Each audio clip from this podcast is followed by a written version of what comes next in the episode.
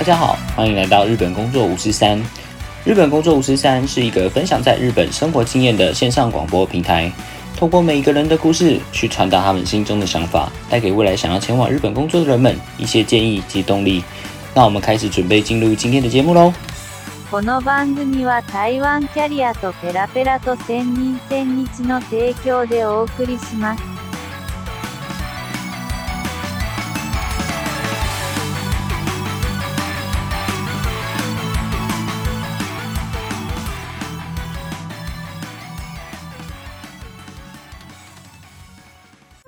Hello，大家好，欢迎来到今天日本工作五四三，我是今天的主持人 Chris。那今天的录制时间的话是台湾时间的八月十五号晚上的十点钟。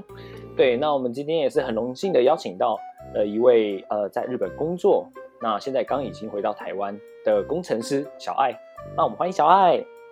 呃，大家好，我是小爱。那我在日本大概工作了五年，那我现在是从事那个远端的方式，然后在台湾，然后也是在原本的日商公司工作这样子。那我就是在家里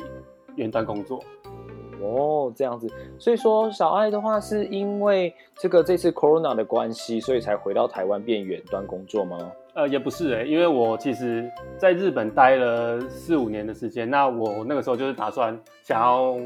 到欧美或是到澳洲之类的地方去工作这样子，那所以我就有慢慢的在规划。那所以我进我在日本最后一家公司的时候，其实我本来是因为要外派到美国去，所以我才进去的。那结果因为某一些原因，就是他美国那边的事业就是做不起来，所以我最后没有过去，然后我就毅然决然我就提离职这样子。然后那个日本那边的老板就说，那他本来是想要把我加薪啊，那可是我说，嗯。我就跟他说我想要回先回台湾这样子，那他就说哦。没关系，那我可以就回台湾工作这样子。哦，这样子，所以有点像是呃这种负负得正的方式，然后对刚好就这样回到台湾来工作，因祸得福吧，因祸得福是。这样。那所以小爱的话说，在日本工作这一段期间里面，在实际上在日本在做哪一些事情呢？可以跟大家分享一下吗？呃，是，那因为我一直都是我都是从事软体工程师的工作。那是我在台湾的时候，其实是走 Web 的 Full Stack 比较多。可是我，嗯可是因为我是写 AS 加 AS ASP 单内 C Sharp 的，那在日本的这个的 C Sharp 的部分，他们做网网站的做 Full Stack 的很少，所以我到日本去的时候是主要从事是 Windows application 的开发。哦，这样子。哦，那所以说，在日本待的这段时间里面呢、会觉得说日本的职场环境跟台湾的职场环境差的很多吗？嗯，我觉得差异还蛮大的，就是不管是用使用的技术，或者是他们的一些职场文化差异还蛮大。像是台湾的部分的话，它我们在网网网站上面用的技术，通常会是以比如说 ASP 单内或是 PHP、Java 嗯这些比较静态的语言为主。那在嗯日本的话，其实他们最常最常使用的是那个 Ruby on Rails。然后或是 PHP 之之类的动态的语言为主。那尤其是 ROR，在台湾其实，在我当时要去日本的时候，还真的很少，台湾很少人在用，可是在日本就非常的流行。哦，我有听说说 Ruby 是他们自己开发的语言嘛，对不对，对？因为 Ruby 是就日本人开发的嘛。那其实你要用 Ruby 做一个网站出来，一开始非常的快，所以他们很多新创企业就会很喜欢用 Ruby 来做 Web 网站的开发，这样子。哦，这样子。那这是就是使用语言的部分。那实际上在职场环境上面来讲的话呢，嗯，我觉得相，因为我是在东京工作嘛，那我觉得真的相对跟台湾比起来的话，日本的工作环境还是会比较国际化一点。因为比如说嗯我的、我在去日本的第一家公司，其实我们嗯社内的语言是全英文的，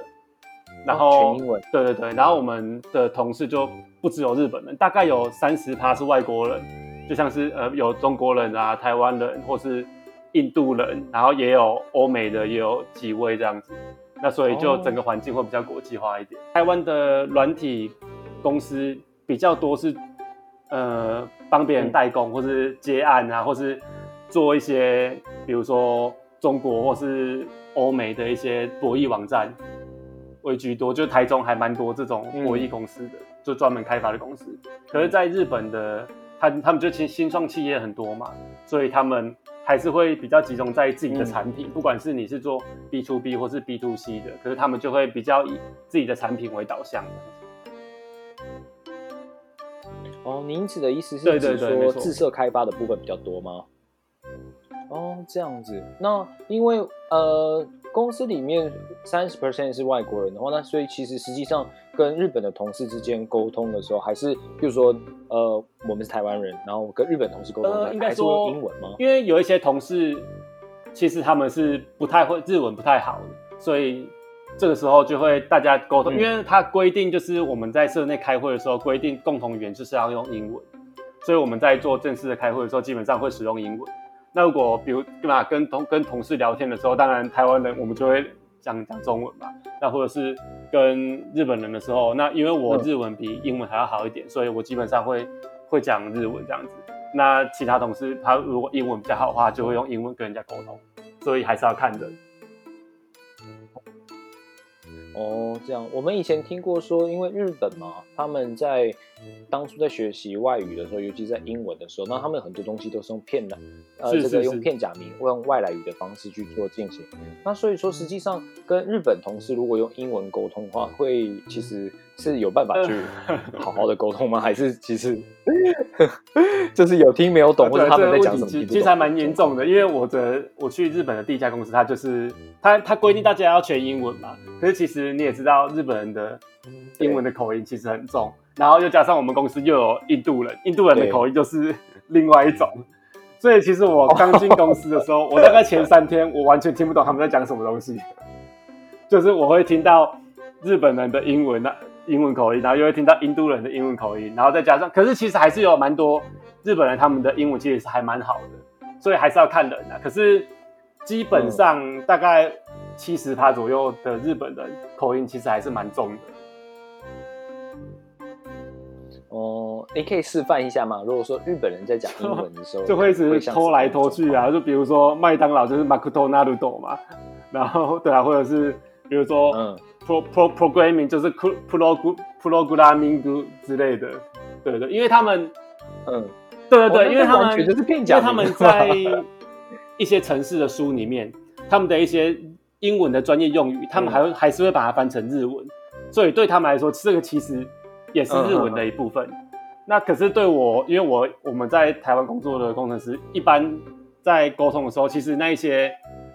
呃专业用语，我们还是会用英文的方式来讲，所以我反而听我就听不懂他们说的话，所以我有时候在做城市方面的沟通的时候，我反而会用英文跟他们沟通，这样比较好懂。哦，因为反而用日文的话，他们就变成是日文片假名加上外来语，对对对，而且而且因为因为我觉这样，就是英文，然后要发成日文的发音，我觉得很难发，所以我不如就讲英文，这样子我会比较好讲一点。这个我完全可以深刻的体会。我曾经也是有用日文，呃，应该说用英文在跟日本的同事沟通的时候，可他讲他在跟我对话的时候，我的感觉是 你到底在讲英文还是在讲日文？我都听不懂、欸就是对啊，我觉得沟通成本 还哦蛮大的，对，还蛮高的。还蛮高的。这样，那实际上，譬如说，刚刚讲日本是这样一回事。那假设说你刚刚说碰到像印度同事的话，那印度同事他们的，譬如说英文的沟通方式，呃，印度人因为应该有跟印度人共事过的人都知道，他们的口音其实很重，可是又跟日本那种口音重不一样。日本就是用日文的发音去发英文嘛，可是印度人他们是就是怎么说？他们就是念得很快，然后字都会粘在一起。可是，可是老实说，因为我们 因为我是做软体工程师嘛，那所以我们会使用到的一些单字啊，或是常用的句子，其实就那几个，所以大概听久了之后，你也、你就可以听得懂，也慢慢知道他们到底想要在说什么这样子。哦，这样子，我这边分享一个也是蛮有趣的事情。我当初我之前有曾经有在澳洲住过一段时间，然后我们在澳洲在住的那个时候啊，我们有在这个所谓的蓝莓的农场里面工作。然后那时候蓝莓农场里面工作的时候，大部分的 owner 全部都是印度人。那我实际上在刚那时候才刚到澳洲，大概第一个月而已吧，然后就碰到你刚刚讲的印度人的 owner，然后他们开始在讲的时候，我就跟你刚刚说的状况是一样的啊。真的，他到底在讲哪一国语言啊？他在讲英文吗？还是他在讲印度文呢？就是完全听不懂你到底在讲什么啊？就不噜不噜不噜不噜，而且这种嘴巴都不太喜不太喜欢张开，然后可是就很多东西就不噜不噜不噜不噜这样过去。So you understand？然后我说我我只听到最后一句哦，understand，嗯呃，我我不知，道，就完全不知道怎么回答他，就嗯嗯，I think 这样子，他就觉得说，啊，你们的英文真的很烂怎么这样都听不懂？对，然后我。对，那我后来就跑去，我那个时候住在 share house 里面，我有一些英国啦，还有一个美国的朋友住住在一起，那我就开始跟他讲这件事情。他说不会啊，Chris 你的英文很好啊，是谁说你的英文很烂？我说没有，我就今天去一间农场里面，然后去申请工作，然后他里面的老板出来跟我，不知道是老板还是 supervisor 跑出来跟我讲话，可我完全听不懂对方在说什么。他说是吗？我说不然你明天跟我去好了。我说哦好，然后他明天就隔天那个美国的朋友就跟我一起去那个呃工厂里面，然后去问问说那个这个工作里面所需要的一些条件或是申请的 paper 之类的，然后就开他们两个就开对话，不不不不不不，然后后来他那个 那个印度的工头那个 supervisor 就 so you understand 这样子。然后我美国人的朋友说：“嗯，对不起，我完全听不懂你在讲什么。”所以这个其实就我觉得已经有点超越语言上面的这件事情，是完全不理解对方因为他们想要表达的东西。印度腔的英文，所以我觉得也没办法。对，对对对对对。那我后来是大概差不多，后来也是有我有进去那里面工作，大概进去工作，我算是很快了，我大概一个月左右嗯就可以听懂他们在讲什么，就开始可以跟他们聊天，然后开始在跟他们打屁这样子。然后我的其他国家的朋友的同事就开始跟我讲说啊，Chris 你怎么可以听得懂他们在讲这些东西呢？我说其实还好，就把一些诀窍抓到。然后，但是重点就是因为他们讲话讲很快，所以你要仔细一点听他们的断句在哪里，就啊觉得可以听得懂他们要。就是反正慢慢习惯之后，你就可以慢慢的我听得懂这样子。那我觉得我的我在日本的时候的第一份工作，其实对我影响还蛮大的，因为我当初要去日本的时嗯候，其实我英文我根本就没办法开口说，我就是只能看看 paper 之类的。那可是因为进去之后，就是强迫自己，然后还有在听各各国的英文这样子，那所以进步就还蛮快的。哦，这样。那除了刚刚讲到的印度人之外，还有哪一些国家的人在一那个时候？的印印度人嘛，然后然后日本人，然后中还有中国人也也有好几位，然后再来意大利人吧，然后也有美国人这样子。哦，意大利人的话，我个人的人生经验里面，就是意大利人其实也不是属于英文这么好的一个民族，对不对？对，所以有的时候，呃，我以前我在 share house 里面碰到意大利的室友，然后跟他们聊天的时候，他们以为我是 Aboriginal，他们以为我是原住民，他他们以为我是澳洲原住啊。这边跟大家补充一个小知识，其实台湾原住民跟澳洲原住民的话，男生的 DNA match 大约是百分之七十五，然后女生的 DNA match 哦大概是百分之九十七左右。对对对，那所以其实因为澳洲的原住民是从台湾下去到就是印尼到其他的岛屿，后来才辗转到澳洲跟纽西兰，所以其实这些原住民跟台湾的原住民长相是非常接近的。那我以前待在澳洲的时候，因为我们在农场工作嘛，那大家都晒得很黑，那我晒得很黑，加上五官又比较深邃一点，他们以为我是澳洲的原住民，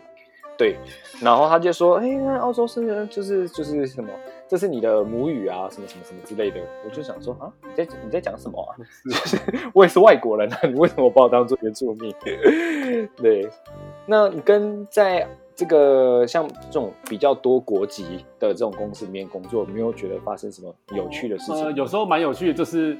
明明在座的几乎都是日本人，那可是就因为中间有一个，比如说有一个嗯台湾人这样子，然后他们整桌他们在比如说中午吃饭的时候，他们就硬要用英文沟通这样子。对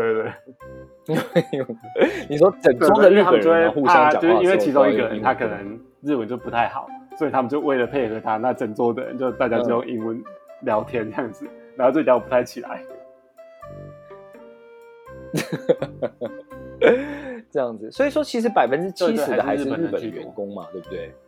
只是那一间公司，他因为他强迫哦你这样子在社内的开会要讲英文嘛，所以他比较好的是他有开英文课、跟日文课，还有中文课这样子。对对对，哦就是你在上员工去做进修他有请老师来公司，然后你每个礼拜我记得是有两堂的课程，然后就是你可以用上班时间去跟老师那个老师一对一的上课。哦，这样子。那我这边好奇问一下，就是说，那如果是这样子的话，譬如说，呃，在台湾做工程师的工作，跟在日本做工程师的工作，除了薪资上面的落差之外，还有比如说补助的部分有哪些是不对，因太一样的？因为在台湾的部分，其实可以说是没有，就是没有任何的补助嘛。如果你是真的在台商的话，那因为我在那个台湾的最后一间公司是新加坡商，那其实福利就有比较好一点点，比如说嗯一进去就有十四天的特休啊，然后或者是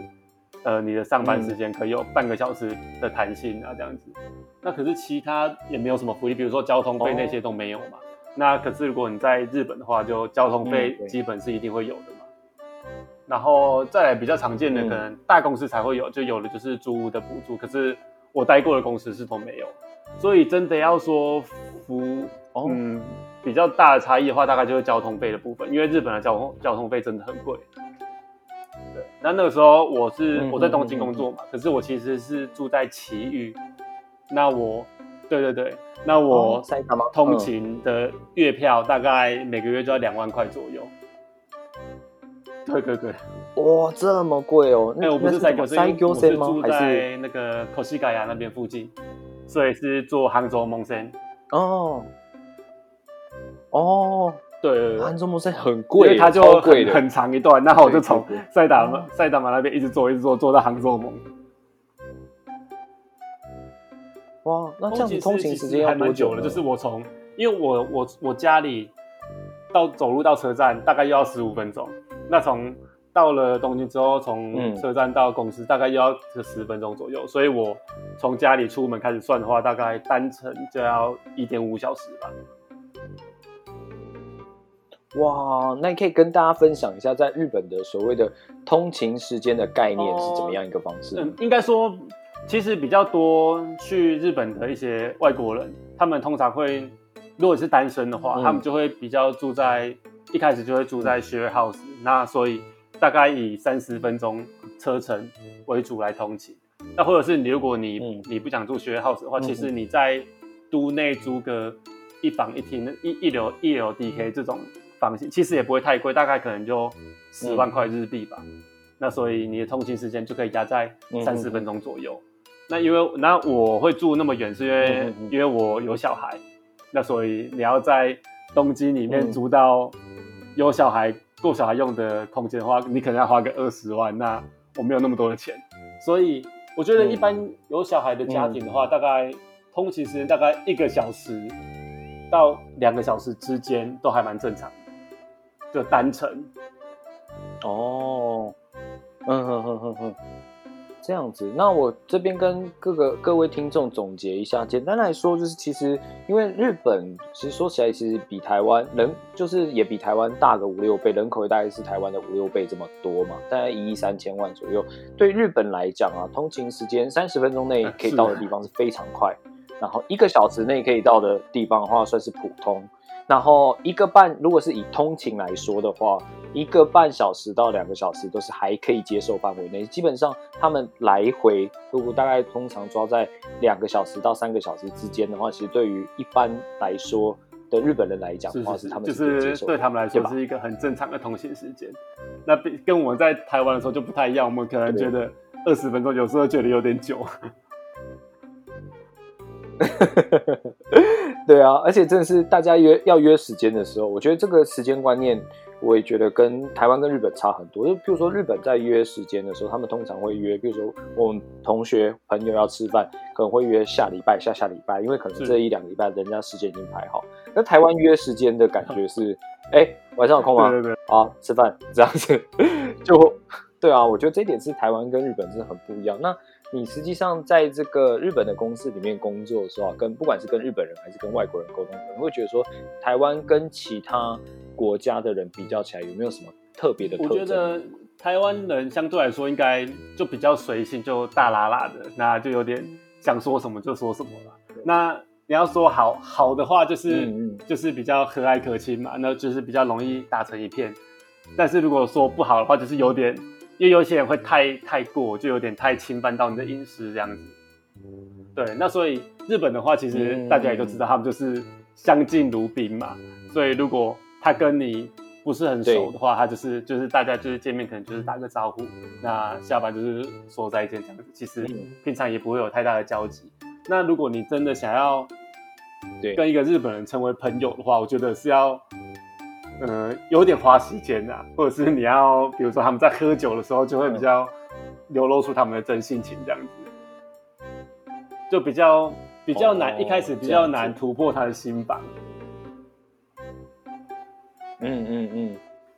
哦，我觉得是这样子，因为其实我自己也是在日本生活的那段期间里面，我才发现，其实就算是文化上面来讲好了，简单来说，文字上面的定义也完全不一样。譬如这样讲好了，我觉得说以台湾来说的话，通常啦。呃，我们互相有见过面，或是说哦朋友的介绍吃过饭，见过一次面、两次面之类就是哦我们可以用朋友哦他谁哦他我朋友这样子去沟通。可在日本的所谓的 tomodachi，也就是朋友这句话是产生出来的意义是完全不一样的。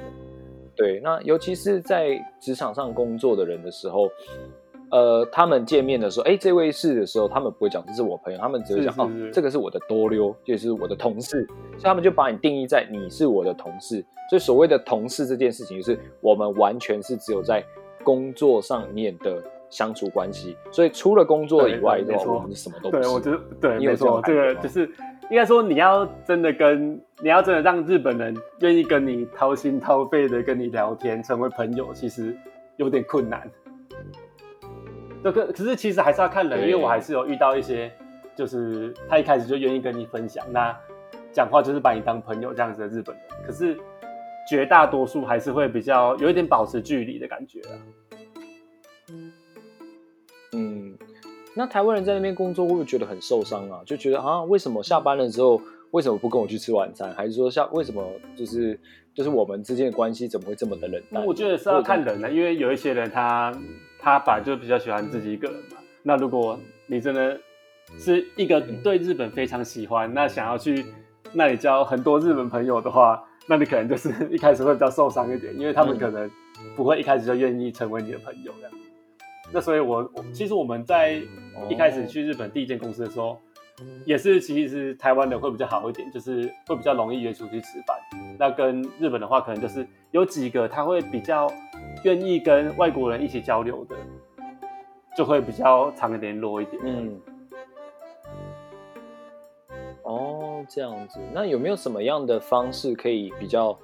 容易去融入到日本人的呃环境？我觉得日文还蛮重要的啦，就是你首先你想要跟人家成为朋友，那你是必要讲他熟悉的语言嘛，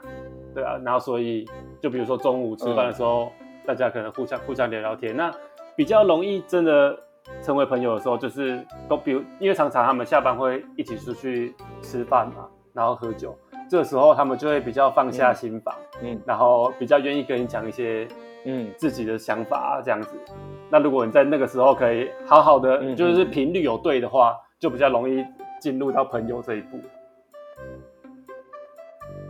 哦，所以简单说就比较像是所谓日文常常对对讲的 nominication 这种感觉吗？哦，这个我们跟听众解释一下，nominication 其实是 communication，就是沟通这件事情，然后变得前面的 c o m m i 把它变成 nomi，就是喝的意思变 nominication 这样的讲法的话，是日本人喜欢用喝酒的方式去跟对方做一个交流，这样子。哦，那自己就是小爱的话，自己本身在日本的时候有没有在就是会跟日本的同事或朋友就是做这种这方面嗯其实我很少参加这方面的活动，因为第一是我不太能喝酒，就是我不喜欢喝。然后第二还有一个比较大的原因就是，嗯。嗯，因为我刚去日本的时候，我老我老婆是刚怀孕，然后所以大概过了半年之后，就小孩就出生了嘛。那你也知道，有小孩之后就刚出生的时候嗯。就很忙，然后因为你也不能太晚回家，就是老婆一个人，因为我们是刚搬到一个新的环境嘛，所以他那边他也都不熟，那也没有人可以帮忙这样子，所以我会我是属于比较准时回家那个类型的。对对对，哦，这样子。那实际上就是说，呃，当然我们，比如说我们在学日文的人的话，我们一定会先想过说，日本原本的可能他的生活长怎么样，而实际上真正到日本去工作之后，有没有觉得跟自己想法有落差？其实老实说还还可以，因为因为其实我在，因为大家应该也都知道，就是日本他们的加班文化跟在工作方面非常的严谨这件事情，应该想要去工作的人大概都会知道。所以我在要去工作之前，其实就有一点心理准备，就是我可能没办法准时下班啊，那我可能特休没办法没办法用啊，这样子。那所以反而我到了日本之后，因为我的第一家公司，因为我我其实在日本三家公司都是比较属于新创企业的，所以跟一般的大公司比起来的话，相对之下就比较轻松一点。所以我还是一样。照着我在台湾工作的时候，就是准时下班，那该放的假我还是都放这样子。其实我还我觉得还是要看人，对对，我全部都休光，特休全部都休到吗？我一天都不会留。我觉得还是要看人 的。对对对，哦，是消化率百分之百就对了。同事就是有一些人，他真的呃，应该不是有一些人，就是基本上大家还是都会待的蛮晚的。就是我基本上在三间公司都是可以说都是第一个下班的吧。但是老实说，呃，因为每家公司下班时间不一样嘛。比如说我的第一家公司，我记得好像是六点半，然后哦，第二家、第二家对，大概大概都是六点半的时间，所以我就大概弄一弄，那大概六点五十我就会离开。哦，那是相对来讲说，几乎每天我都是全公司第一个离开的人。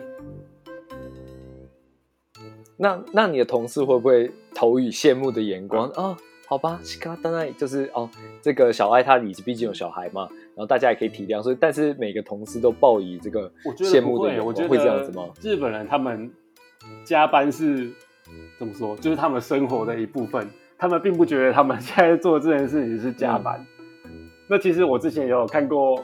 就是有一篇文章，那其实日本的上班文化其实还蛮特别的，就是你在。公司的时候，因为我其实待了三家公司，我都有发现一个很特别的现象，就是我的同事会在上班的时候睡觉。对，那三间，而且三间公司都有，然后就是非常光明正大的睡觉那一种。那就算主管经过，或者甚至社长经过，也都不会发生任何事情。所以我就一直对这件事情觉得很不可思议，就为什么你要在上班的时候睡觉，然后下班的时候却又不下班这样子？那直到我之后，我看了一篇文章，我记得我忘记是那个 CNN 还是哪里的文章了，就是详细的是哪里的文章我忘记了。那他们就针对日本的这个工作文化有一个怎么说，有一个解析，那就是为什么他们会在上班的时候睡觉？嗯，因为在上班的时候睡觉代表，嗯，你非常的认真工作，那所以你有点累了，你只是在补眠，看一个卡眠的状态。对，所以你是因为工作很投入，所以你累了，那你暂时休息。那下班的时间不准时下班，当然就是因为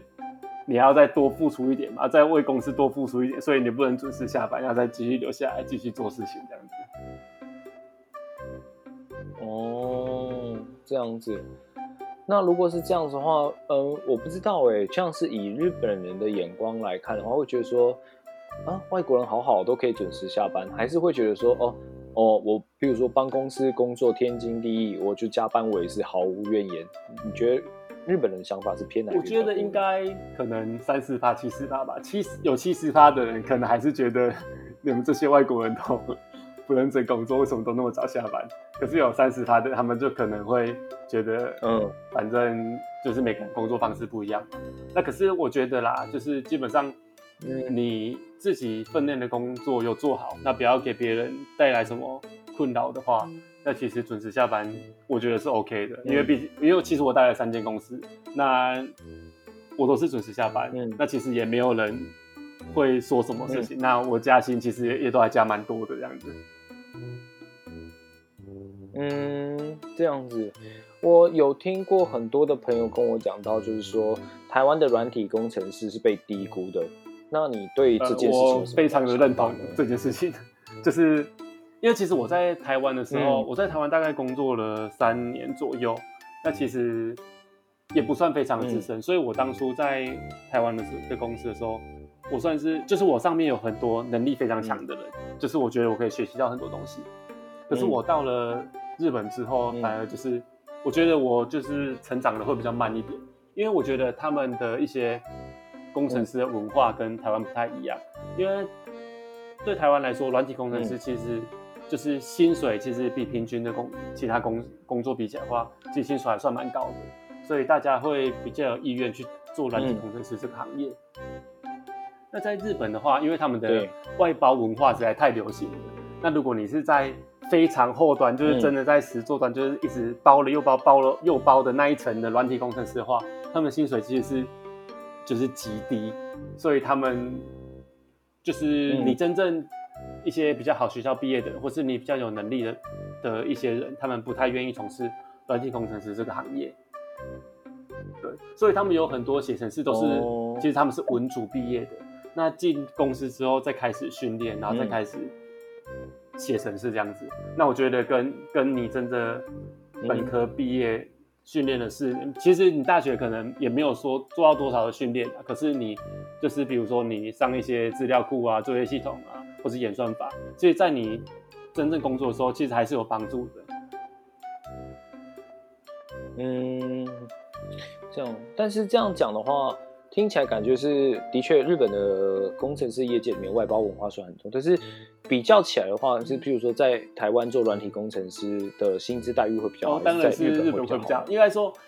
在台湾，那当然你到台北的话，相对的还是会比较高一点，可是你的天花板还是比如说你一般的工程，嗯这个软体工程师的话，你可能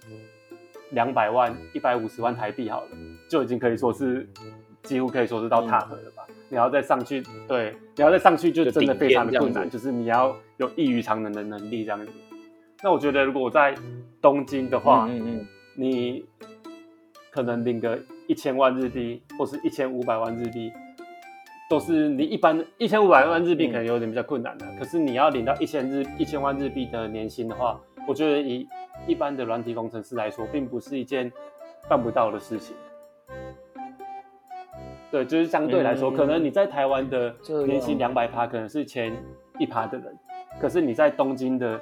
年薪一千万，可能只是前十趴的人而已，所以相对来说机会会多很多。嗯嗯嗯。哦，那如果是对于未来想要去日本从事软体工程师的一些后辈们的话，你会有些什么样的建议？呃，我觉得呃，大家第一份工作，大家可以就除非你是，如果你是当然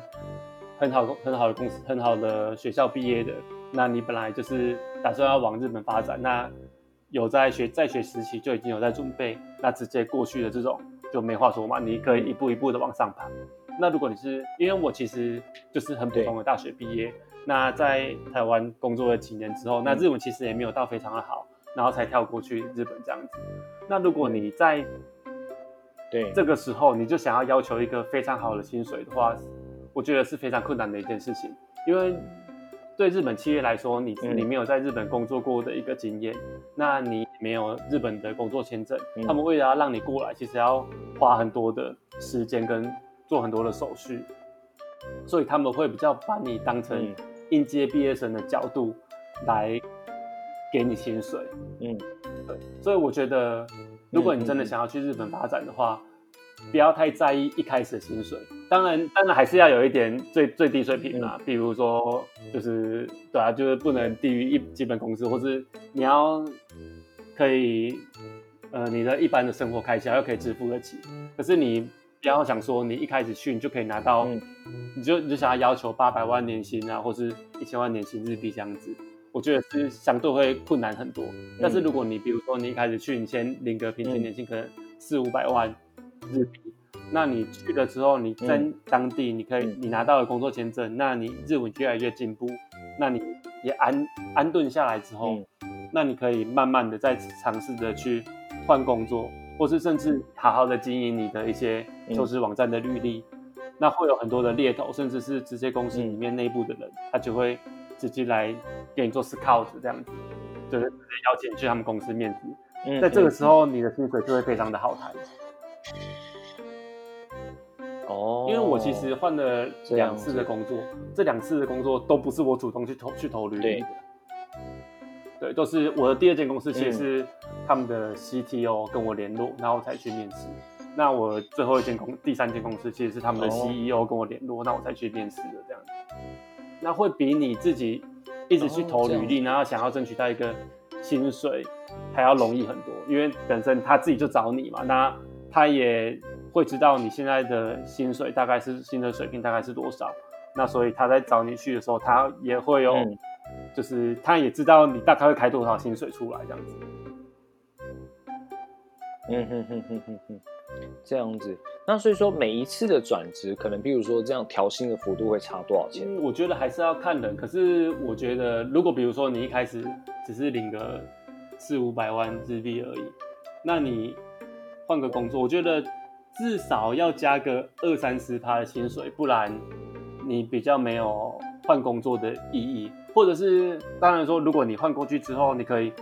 学到你想要学的技术，或是你可以成长比较多的话，那是可以换。但是如果你因为在日本换工作的成本其实蛮高的，如果你非常频繁的换工作的话，其实还是会有一些公司它会对你比较有一些比较警戒一点。对，所以你每换一次工作，嗯你就必须要思考，要么就是薪水可以加加多一点，要么就是你可以学到你想要学的东西，让你在未来的履历更好看，让你在下一次换工作的时候可以更有用。我觉得这比较重要一点。哦，这样子。那也就是简单的说，就是刚刚讲到，比如说，呃，从五百万加到二三十趴，可能比如说你下一次谈的话，可能比如说谈个六百、六百五这种感觉的话，才比较有换工作的这个价值在嘛，对吧？也是要看呐、哦就是如果你本身待的这家公司，它其实它本来就年年会帮你调个调个四五十万的话，那其实你、嗯你要你比如说他年年都会给你调个五十万的年薪，那你现在五百万，明年五百五十万，那你现在跳去六百五十万的公司，值得或是不值得？这你可能就要考虑一下。嗯，